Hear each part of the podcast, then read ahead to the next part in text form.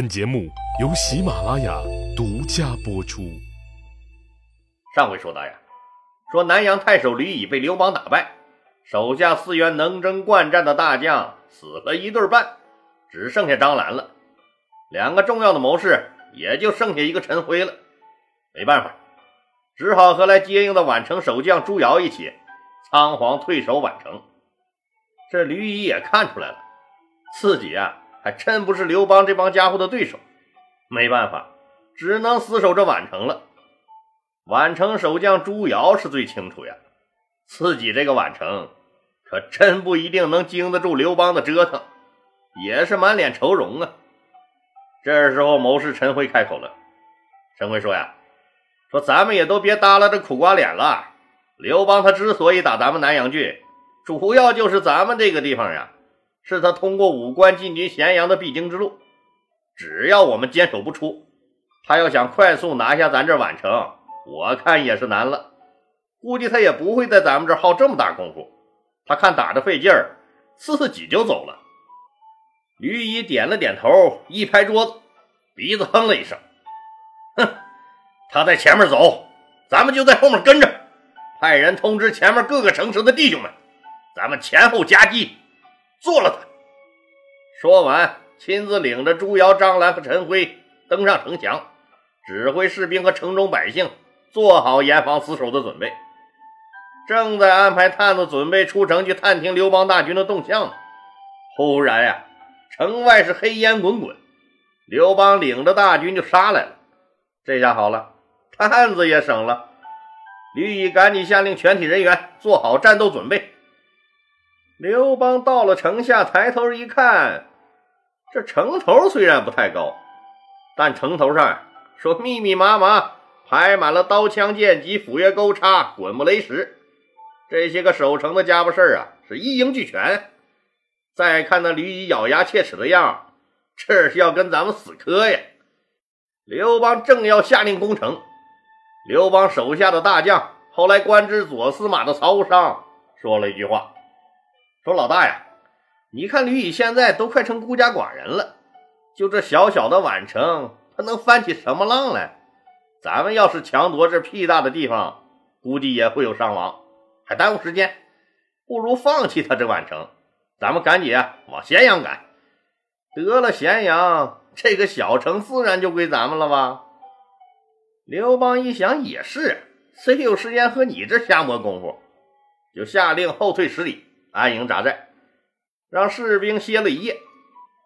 第二天早晨，刘邦下令全军开拔。今天的天气还真不错呀，刘邦心情也好，一路哼着家乡的小曲儿，奔着武关的方向就去了。说为什么当年刘邦不从函谷关直接攻击咸阳，而绕了个大弯子去攻击武关进咸阳呢？咱们今天就简单说一下。因为当年刘邦和张良在制定进军咸阳的路线的时候，张良告诉刘邦，要进军咸阳，有两条路可以走，一个是从这武关进咸阳，一个就是从函谷关进咸阳。不过，按照咱们现在的兵力和综合实力，从武关进入咸阳基本上是不可能的。这条路呀，是九死一生啊！刘邦赶紧问：“哎，怎么个九死一生法？你给我说说。”张良回答道。要是走这五关呢，那是连绵的大山，实在是路远难行啊，也易遭伏击，很容易被围歼在重重险关之下。一路行军，那粮草供应也是个问题，到时候会让咱们进退两难，走投无路的。哎，那我们要是走函谷关呢？十死无生。刘邦都气笑了。哎，老张。按照你这说法，咱们就地解散算了，还他妈闹腾个啥呀？哎，来来来来，你给我说说，啊，怎么就十死无生了？张良喝了口水，慢条斯理的说：“现在章邯带领的秦军主力正与项羽在河北大战，各路起义军最便捷的攻击方式就是经函谷关入关中直击咸阳，所以呀，那朝廷早就派了重兵把守了。这还不是最重要的。”最重要的就是函谷关，咱们根本就过不去。这函谷关的天险，就得从那函谷道说起。这条道路长度几十五里，那说是路啊，其实它根本就不是一条路，只是愁桑园上的一条裂缝。哎，那愁桑园又是个什么东东啊？这个园呀，就是指西北的这个黄土高原地区因冲刷形成的高地，顶部是比较平坦，但高度呀，那是非常的高，四周峭壁陡立，如同斧劈刀削一般。黄河从这个愁桑园北面流过，紧贴着这个园壁，所以东来的行人要进入这关中，没有其他道路可以走。只能从这条裂缝通过。这条裂缝中，绝岸壁立，那穿不过几米，两匹马都不能并行。函谷关就位于这条裂缝的开口处，那可真正是一夫当关，万夫莫开呀！刘邦面色一变，张良接着说：“这还不是最重要的，在函谷关的关前就是红龙河。”老李补充说一下，这个红龙河啊。当然了，提起这条河，估计现在没几个人知道了。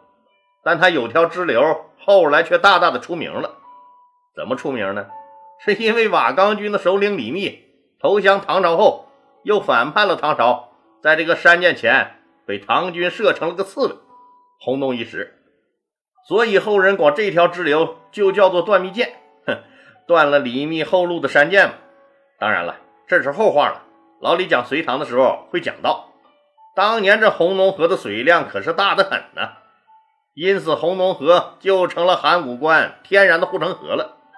敌人要进攻函谷关，就必须先渡过红龙河，这已经是非常不容易了。而渡过河之后，由于红龙河紧贴着愁桑园东侧而流，河岸和关城之间只有一条狭小的窄路，无论敌人有多少兵马，也无法摆开。这是函谷关又一险要之处。咱们现在的兵力，要想从这儿过，那不就是十死无生吗？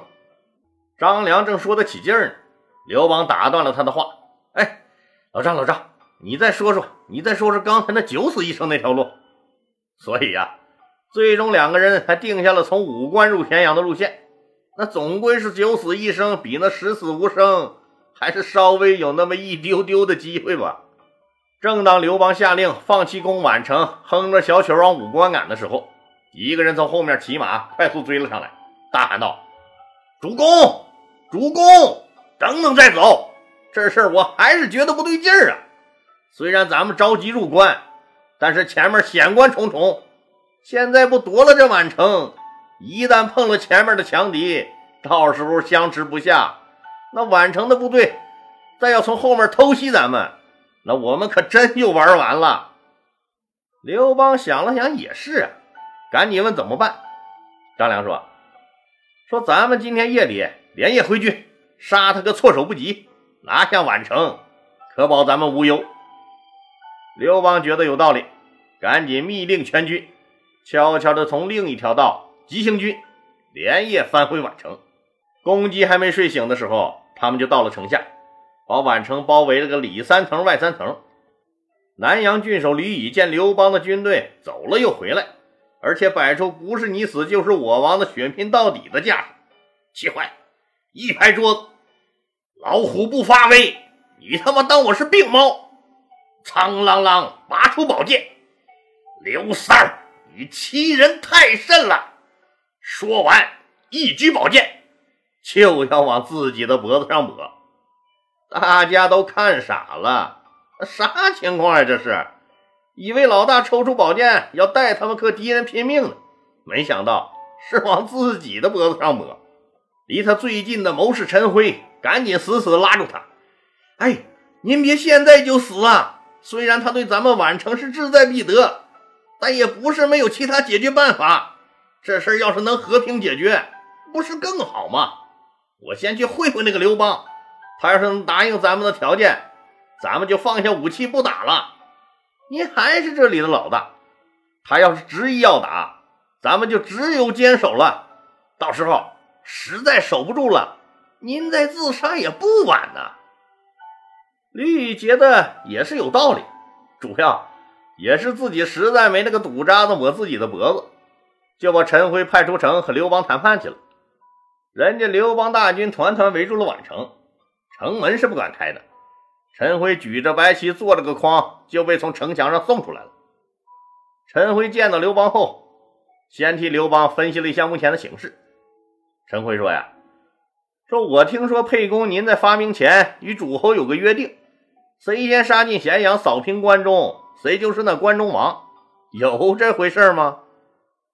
刘邦说：“不错，是这样。”陈辉一笑，接着说：“前几天您打算放弃攻打我们这宛城，直接奔咸阳去了，可是今天您又回来了。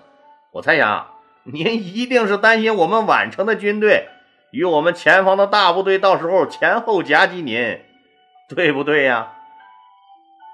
刘邦沉默了一会儿，说：“你说的对。”陈辉嘿嘿一笑：“哈哈哈，您的判断没错，我们就是要联络前面的守军，在半路上吃掉您。您要知道，我们宛城可是个大城啊，物资积蓄很充足，兵力也不少。”现在您硬要强攻的话，只怕要耽误不少时间。等您到了咸阳，那关中王嘛，早就不知道姓什么了。刘邦皱着眉头问：“那你说该怎么办？好办呢？”陈辉扬起眉毛说：“您知道吗？宛城的居民为什么要守城啊？就是担心城破以后被杀。”照我说呀，嗯，你也别攻城了。哎，您看这样的好不好？我回去做做工作，让我们郡守吕大人也别抵抗了，就投降您得了。您呢，还让他当那个郡守，再给他个仨瓜俩枣的。至于城里的老百姓呢，您承诺保全他们的性命和财产。至于宛城的军队，那吃谁的饭不是吃，给谁打工，那还不都是一样干活？完全可以跟您一起西进伐秦。刘邦哼了一声：“哈哈，我刀都架在你脖子上了，谁给你这么大的勇气？你还敢提这么多要求？我咋听着好事全让你们给占了？我还既不能打你，还得给你封个官儿，还得送个仨瓜俩枣呢。”陈辉笑了：“这个建议我完全是为您着想的。你想想看，如果这么做……”一来节省您的时间和兵力损耗，二来您赢得了民心和声望，三来您的军事力量更加壮大了，这是一举三得的大好事儿。最重要的还不是这些，哎，您考虑过没有？我这宛城附近的郡县共有十几座城池呢，大家都有这么共识，就是投降以后肯定被你杀了。既然都是个死，那还不如做条汉子拼死抵抗，或许还有一条活路。你如果强攻的话，肯定死伤惨重。现在他们要是知道不用打也能活命，待遇比原来还要高，那谁还打仗啊？您别觉得好像是您吃了亏了，实际上您可是赚大发了。您想啊，那些还没有被降服的诚意，看到向你投降有这么多的好处。那还不一个一个抢着打开城门来欢迎您呢？这样您就可以通行无阻的西进咸阳了。您还有什么可担心的？您要是不答应，那就人死脚朝上，生死看淡，不服就干。我们也就只能跟您拼命了。刘邦听了，哈哈大笑，拍了拍陈辉的肩膀，哈哈哈，兄弟，真他娘的是个好主意呀！哎，这么着。你回去跟你们老板说，只要他肯这么办，我不但让他镇守南阳，还封他为侯。你若给我促成此事，我也封兄弟你个千户干干。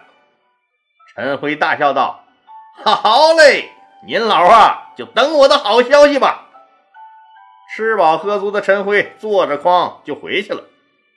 经过陈辉的一番撮合，宛城呀，正式宣布起义。刘邦是不费一兵一卒，和平解放了宛城。刘邦封南阳郡守吕野为殷侯，仍然让他镇守南阳，又把陈辉封为千户，自己把宛城的军队打散，编入自己的队伍中，带着他们继续西征了。好了，今天啊就说到这儿吧，谢谢大家。如有需要，请您点击主播头像进入我的店铺。喜马拉雅为您争取到的淘宝、京东特惠好货都在那儿，也欢迎小伙伴们对节目打赏、点赞、评论、转发和分享，谢谢。